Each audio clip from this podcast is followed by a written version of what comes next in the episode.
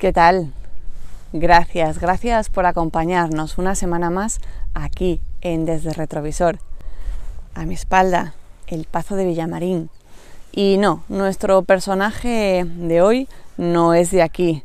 Todavía nos queda, nos queda un camino hasta llegar, ya veis aquí en mi dedo, una mini careta de cigarrón. Sí, en mini, esta es la mía, es la única que, que yo tengo. ¿Y por qué? Pues porque nos vamos también a mi tierra natal, nos vamos a Berín. Y qué mejor que en este tiempo de entroido.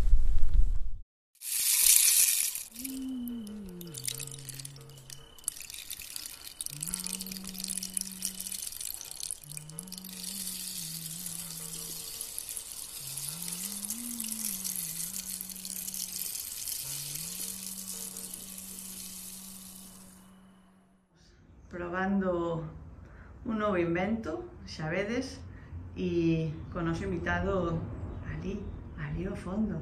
Óscar, que tal? Moi ben. E xa vedes onde estamos, non sei si algo vos sona, si non, pero Óscar, antes de nada, hola. Hola a todos. Bueno, onde estamos? Explícalle un pouquiño a xente que, que nos está vendo que todo este entorno.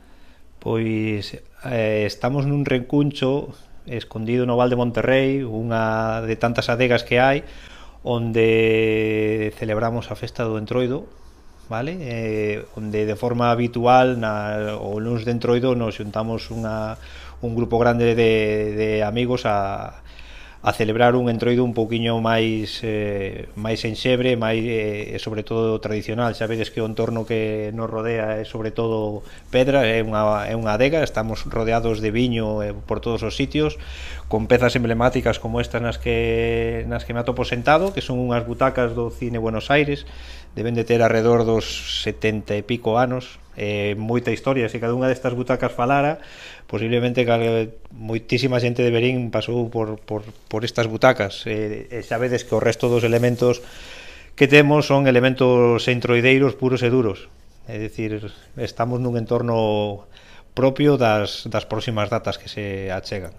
Xa vos dicía pois, na presentación que nos achegábamos hoxe ata esta terra natal nosa, si sí, estamos, como ben di Óscar, en Berín, onde en nada, bueno, depende onde estedes, cando estedes vendo esta reportaxe, pero cando emitimos nos estamos xustiño, xustiño nas portas celebres ou non, pois de comadres, non? Celébrense, celébrense.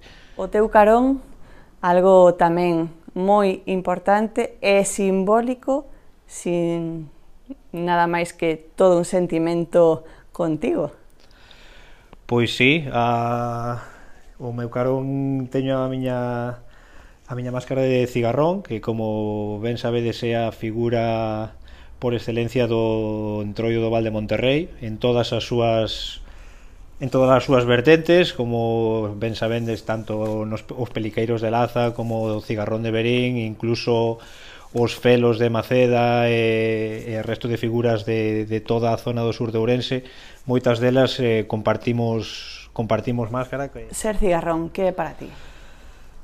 Pois sabedes que o primeiro que fago é coller aire porque é unha é algo moi difícil de moi difícil de, de poder describir, é un sentimento, é unha sensación que cada momento que nos vestimos, cada momento que nos que nos eh, enfundamos o traxe, en sobre todo o momento de sair ás rúas a, a correr, é unha sensación de como se si te sentiras único. A pesar de que somos moitos e que somos pandillas cada un no seu, no seu corazón e, no seu, e na súa cabeza está o sentimento de que nese momento eres único e que tens que sair a disfrutar, a facer disfrutar a xente e, e sobre todo a, a paixón máis grande que teñen estas, estas festas para, para min e para moitos e que son tempos de reencontro, son tempos de reencontro para todos. Eu me atopo con moitísima xente non troido que non vexo ao longo de todo o ano, nin en festas, nin en nada, e nos xuntamos sí ou sí sempre eh, por, es, por estas datas. Eh, nas rúas, tomando un viño ou incluso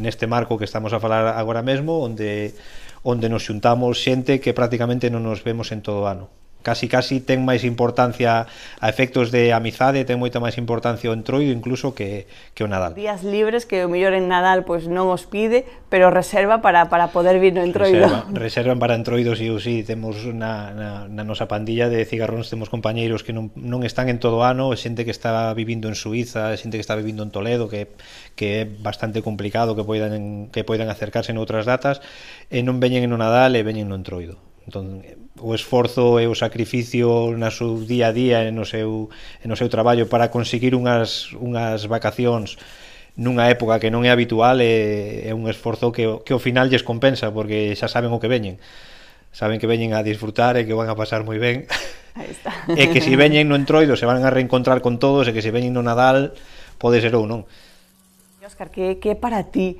vestir o traxe? Pois volvo a coller aire.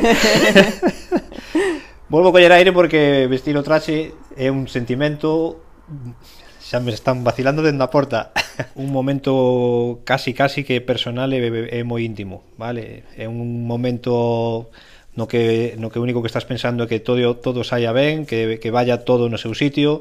Sobre todo é un momento de de non sei como explicarlo, de casi casi de fusión. Ca persona que me está vestindo, eu dende dende que son moi pequeniño sempre me vestiu a miña nai. Comentábamos antes que posiblemente o día que a miña nai me deixe de vestir deixarei de poñer o traxe de cigarrón porque non volverá a ser o mesmo, non volverei a ter ese momento familiar, ese momento de cariño que nos mostramos os dous cada vez que cada vez que me poño traxe, é bastante probable que, que a figura do cigarrón desaparezca cando cando no a miña nai non me, de, non me poida vestir entón penso que con eso solamente con esa descripción xa é suficiente para entender o que o que unha persona sinte cando se pon o traxe de cigarro Sí. Agardo que nos salten moitas lágrimas ao ver isto, pero, pero é a realidade. Intentábamos sacar conclusións de cando foi a primeira vez que, que vestiches, bueno, non un traxe completo, mellor, pero sí unha, unha parte del e xa choveu, non? Pois sí, calculo que con, non sei, 4 ou 5 aniños máis ou menos cando, cando se podía, porque evidentemente eran outros tempos e as condicións económicas daquela época eran moi diferentes, os traxes tampouco eran o que se facía ahora mesmo, pois ainda recordo que as partes inferiores do, inferiores do, do pantalón utilizamos un fondo dunha falda camilla das que tiñamos na casa, que eran feitas de ganchillo e aproveitamos cousas da casa para, para facer o traxe, traxe que a día de hoxe ainda sigue ainda sigue na casa. Entón, daquelas intentabas facer o que podías, as caretas eran completamente diferentes, non eran isto que se ve aquí. Tras aquí arriba podendes ver unhas das, das caretas antiguas que se utilizaban nos anos 80, que eran unha, unha chapiña de madeira, con unha nariz pegada e, e con un chapón de aluminio pintado en moitos casos incluso levaban unha, un adhesivo nin, non iban nin, nin pintados entonces isto era o pasado, isto é o presente Entón, hai unha, hai unha constante evolución e, e dende pequeniño ata hoxe pois o traxe evolucionou como como evoluciona como está evolucionando o mundo. Non tan rápido, non con tanta tecnoloxía, sigue sendo unha cousa tradicional con cos cencerros, a careta sigue sendo de madeira, os todo sigue sendo igual, pero sí que os materiais acompañan a que, un pouquiño a que sexan todo máis lixeiros, a que sexan un pouquiño máis cómodos, a que sexan máis elegantes, a que den máis eh, máis elegancia a todo o traxe, a forma de vestilos, todo.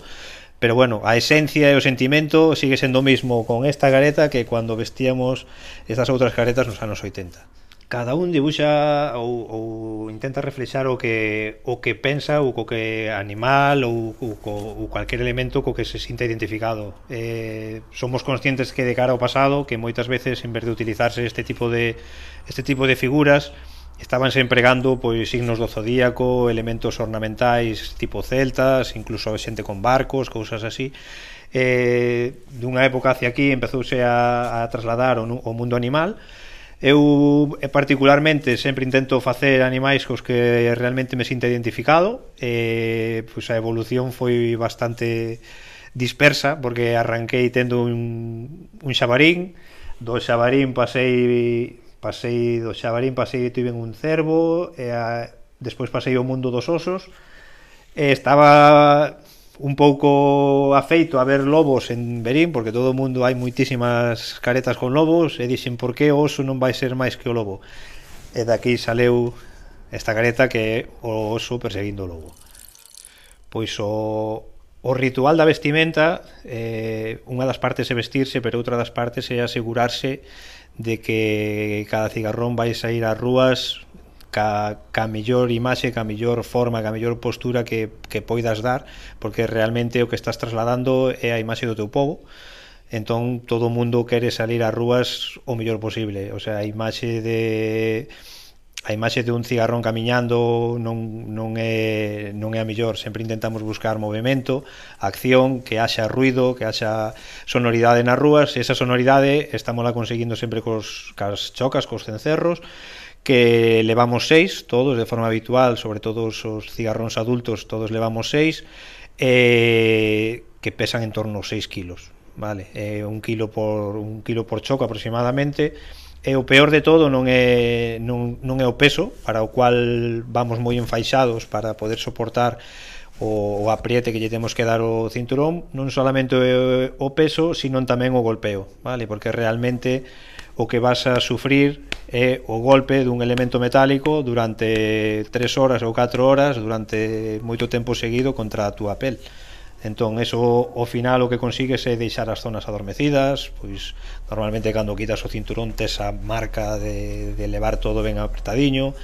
É, é duro, pero como vos decía antes, é, é agradecido solamente por ver as, por ver as facianas dos nenos, por ver como a xente se aparta e en moitos casos aplauden ou todo, todo o sentimento, como a xente che abra a porta das súas casas para poder entrar a, a tomar unha copiña de licor café, como che abren a porta dun baixo e de repente aparece bica, aparece empanada por todos os sitios, o sea, todo o que se xenera en torno á figura do cigarrón é, é moi bonito non é que non é moi difícil de describir, non sei como describilo, realmente habería que facer o esforzo por intentar meterse dentro e por eh, pensar eh, que chegas á rúa, á rúa maior, por exemplo, e que estea teigada de xente e ver como se abre toda a rúa co, co único objetivo de deixarte pasar polo medio e que, e que vamos, é super, super emocionante. Difícil de describir, de verdad. Xa vedes que Óscar é un, unha persoa eh, que vive, que leva ese sentimento de, de cigarrón. Estamos enfocando moito eh, por data simplemente a figura do, do cigarrón en sí, pero ten moito máis, eh? De feito, a primeira, digamos, aventura por a que nos aventuramos a esta, a esta entrevista, a coñecer a este persoaxe, eh, é un pouco tamén por todo o que conleva contigo e casi casi as dúas rodas. Pois A última viaxe eh, non moi, non moi pretiño de aquí, é verdad? Pois non, antes do tema do Covid foi a, a carreteira máis alta do mundo que está no Himalaya, no corazón do Himalaya. E foi subir prácticamente ata preto dos 6.000 metros de altura, po, tivemos que facer un entrenamento bastante, polo menos pola miña parte, fixe un entrenamento bastante duro para por todos os temas de oxígeno, porque ao final estábamos nunhas zonas moi altas onde a onde non se é moi difícil respirar. De feito, o mal de altura estivo presente prácticamente en toda a viaxe, a pesar de que tomábamos pastillas, de que nos medicábamos e todo, non non houve forma de evitalo, e a verdade que esa faceta das dúas rodas é algo que me chegou moi tarde, non me chegou dende pequeniño, sempre soñei con ter unha moto, pero nin por tempo, nin por posibilidades económicas, nin por polo, polas circunstancias da vida pude enter antes e cando chegou, a verdad que chegou con moita forza e empecei cunha moto moi pequeniña e terminei no Himalaya, así que non foi non foi do todo do todo mal. A primeira viaxe que fixen foi o meu objetivo era cruzar os Pirineos e ver o que pasa, porque bueno, se ir a outras zonas o meu inglés non é nin, nunca foi e, e non sigue sendo ninguna maravilla, pero me vou defendendo e o objetivo era ir fora e, e falar un pouquiño. E intentei cruzar os Pirineos e cando me din conta estaba en Eslovenia Entón, eh, tamén, cerquiña, non? A, dif a diferencia era a diferencia era bastante grande e a partir de aí a verdad que lle collín collínlle bastante gusto a, a ese tipo de viaxes porque a verdad que no mundo das dúas rodas toda a xente que viaxa os que se denominan grandes overlanders eh, xente que recorre o mundo a verdad que son é xente de moita confianza eu sempre digo que de cada viaxe me sale outro viaxe En cada viaxe conozco a alguén que na seguinte viaxe ou eu vou a súa casa ou el ven a miña ou cando estive en, en, en Alemania camiño de Polonia conocín a un noruego o ano seguinte fun a Noruega e conocín a un australiano e o ano seguinte o australiano estaba na miña casa. E agora teño algún, algún día me tocará que xa temos falado ir á casa dela Australia e, e, e recorrer a Australia en moto. Entón de cada viaxe sale outro viaxe. Son cousas que van que se van encadenando e que, e que van surxindo así. E, o, e destos viaxes, o, o que che iba a comentar é que cando cando empecé a viaxar, empecé a marcarme un obxectivo que era facer as eh, busquei un listado das 25 carreteiras máis altas de Europa e xin, pois, vámoslo intentar entón cada ano iba, iba tachando desa lista fun tachando, fun tachando ata que cheguei a ter prácticamente todas as, todas as carreteiras tachadas a gasa primeira que casualmente a, a carreteira máis alta de Europa está en España e está pechado o tráfico que está en Sierra Nevada Podese subir ata os 3.300 metros de altura, pero esa carreteira está cortada e solamente abren un día ao ano para unha romería. Para la eh. moto tampouco sería moi ben de ir, ¿no? Pero estou pensando que algún ano, cando se poida, en esas datas da romería, tentarei ir, a estrada se abre ás 8 da tarde e a pechan de novo ás 9 da mañán.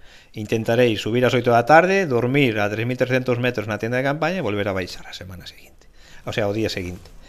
Pero a partir de ter tachados esos 25, esas 25 estradas máis altas de Europa, eh, chegaba a pregunta de e eh, agora que teño que facer? Pois se non son as máis altas de Europa, busquei cual era a estrada máis alta do mundo. E a estrada máis alta do mundo estaba na India na cordillera do Himalaya eh, a carreteira o Cardún La Paz é unha carreteira, un camiño máis unha carreteira que sube hasta os 5.600 e pico cerca dos 6.000 metros de altura eh, busquei axuda vale? Porque realmente a India non é un país para aventurarse a marchar ti solo. E eh, montamos un grupete e marchamos unhos cuantos e a verdad que foi unha experiencia espectacular. Espectacular, porque o concepto de vida, o concepto moteiro, o concepto de, de turismo, o concepto global de todo o que faz, eh, no Himalaya perdese.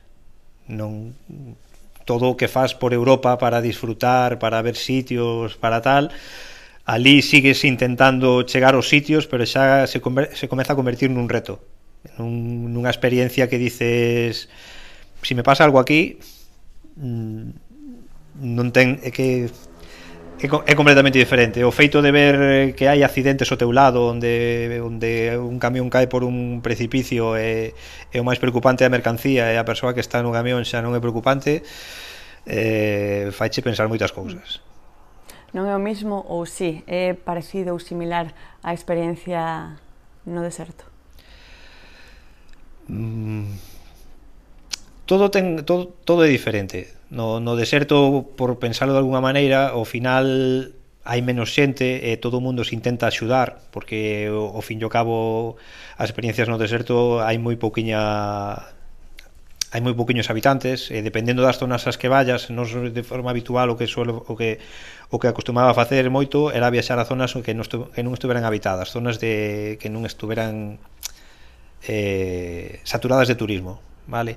Entón sempre intentábamos entrar por zonas pois onde o mellor dormías na casa dun, dunha persona particular, vale? Onde sí que podes integrarte na súa forma de vida ou estivemos en festas con eles, en festas de povos, como podía ser un troio de aquí, pois estivemos en festas en povos pequeniños onde as súas danzas son tribais, son danzas tribais de tambores e de saltar, nada máis, eh, chegaba un punto no que ti estabas no medio deles eh, saltando como danzas africanas pero estábano facendo non por turismo, non porque foras un turismo nin por nada, estábano facendo porque ti eras un máis deles.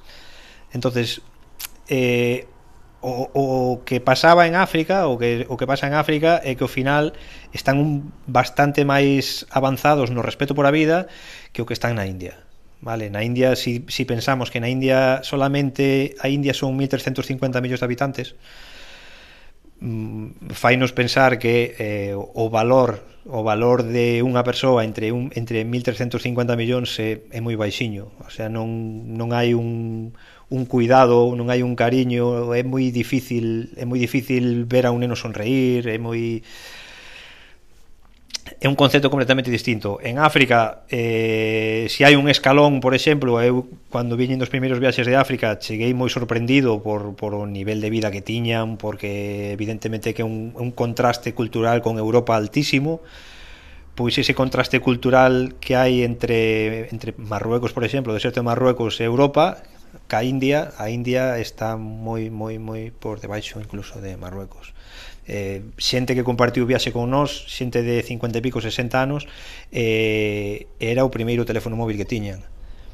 E xente que vías que facían unha foto e quedaban alucinados de ver a foto no móvil, de ver a xente, o sea, mm, non sei, a España dos de fai cento e pico anos. Xa non digo dos anos 60 ni dos anos 20, de fai cento e pico anos. Entón, o concepto de vida que eles teñen é moi diferente. Hai que facer un cambio de mentalidade, hai que facer un cambio de chip. Evidentemente, ese cambio de chip non solamente che vale para cando estás ali, ver ver e, e sentir como eles están vivindo, como te podes adaptar a eles, senón tamén para cando volves aquí. Para cando regresas aquí eh, e de verdade notas ou sintes eh, o privilegiado que podes chegar a ser simplemente por haber nacido nun sitio ou noutro.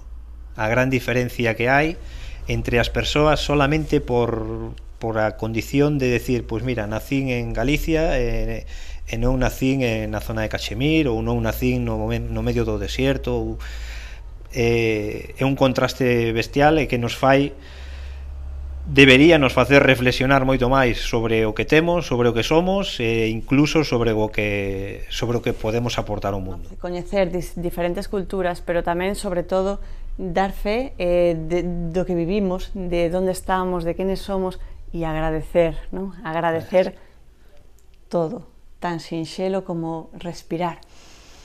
Como cando respiraba el para falar do traxe de cigarrón.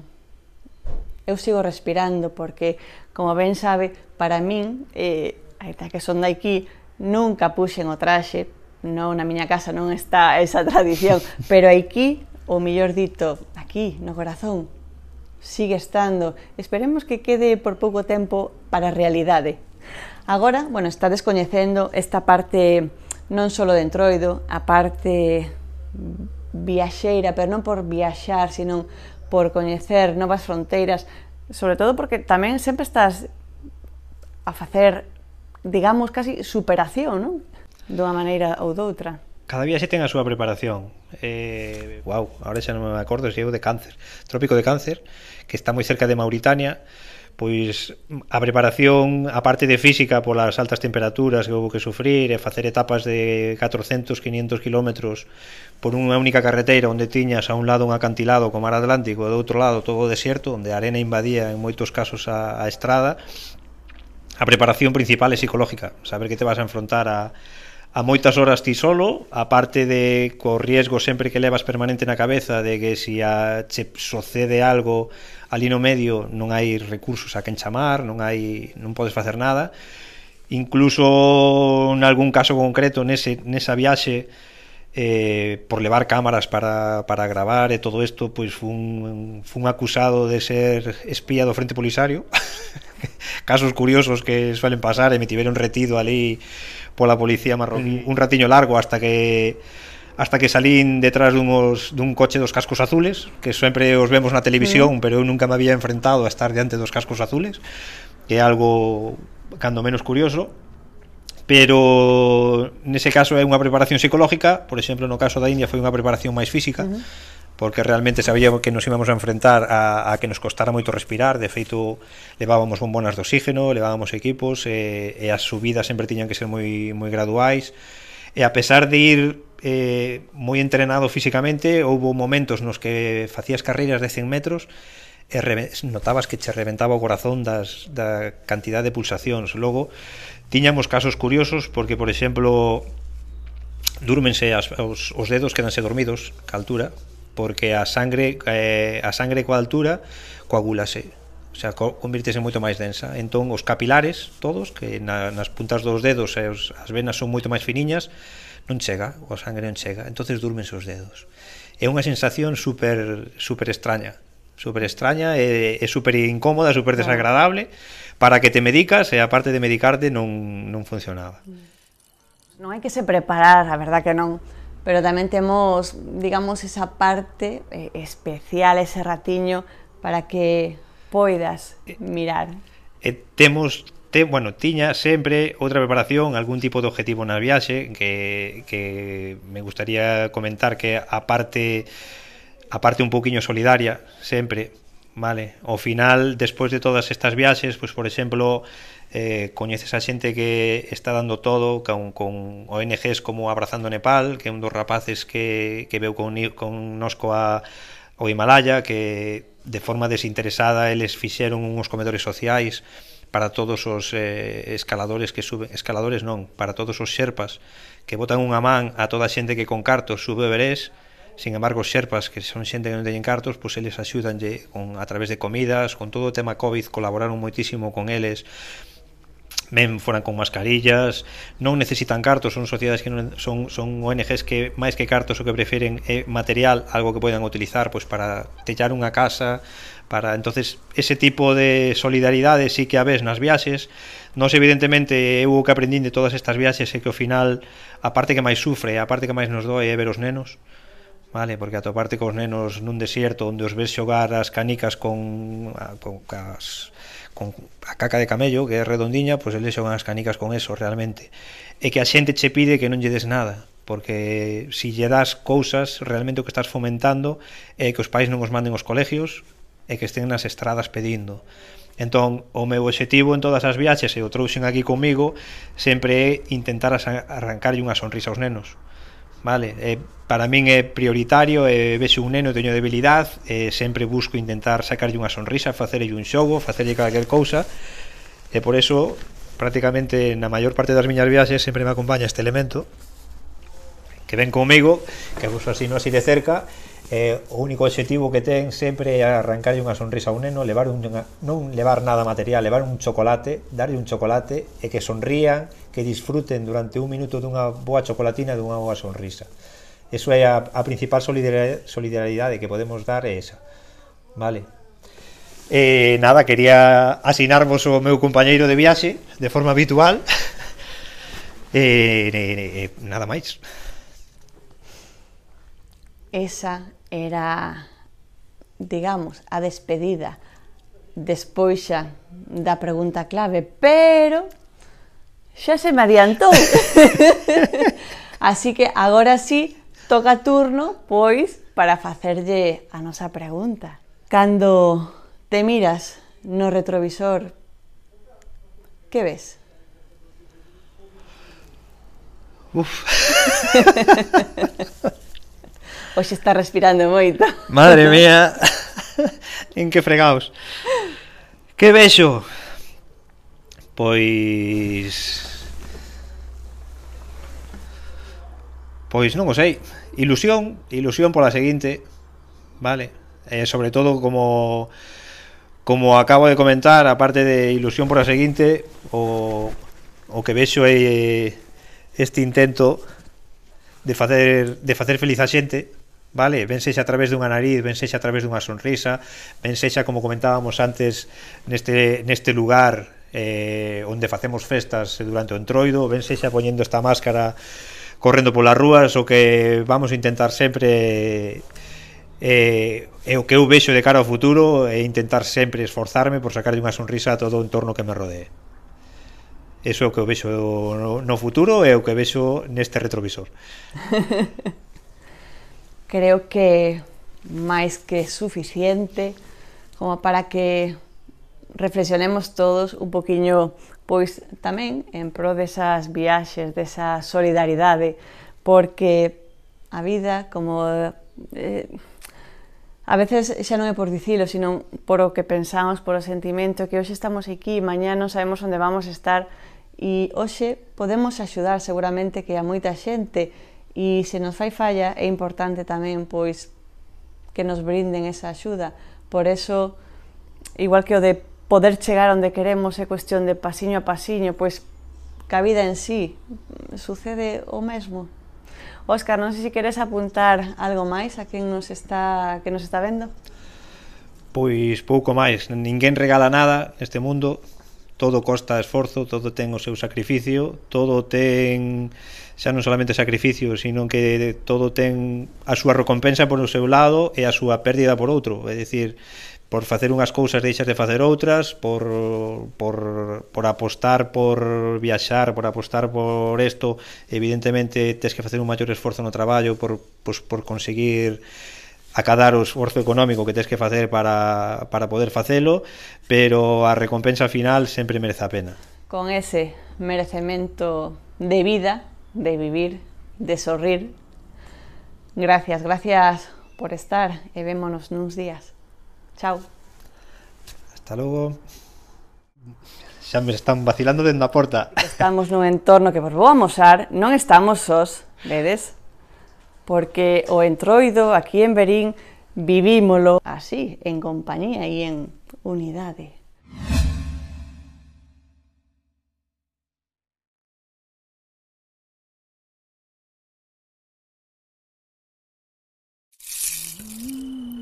A sonada desde el retrovisor.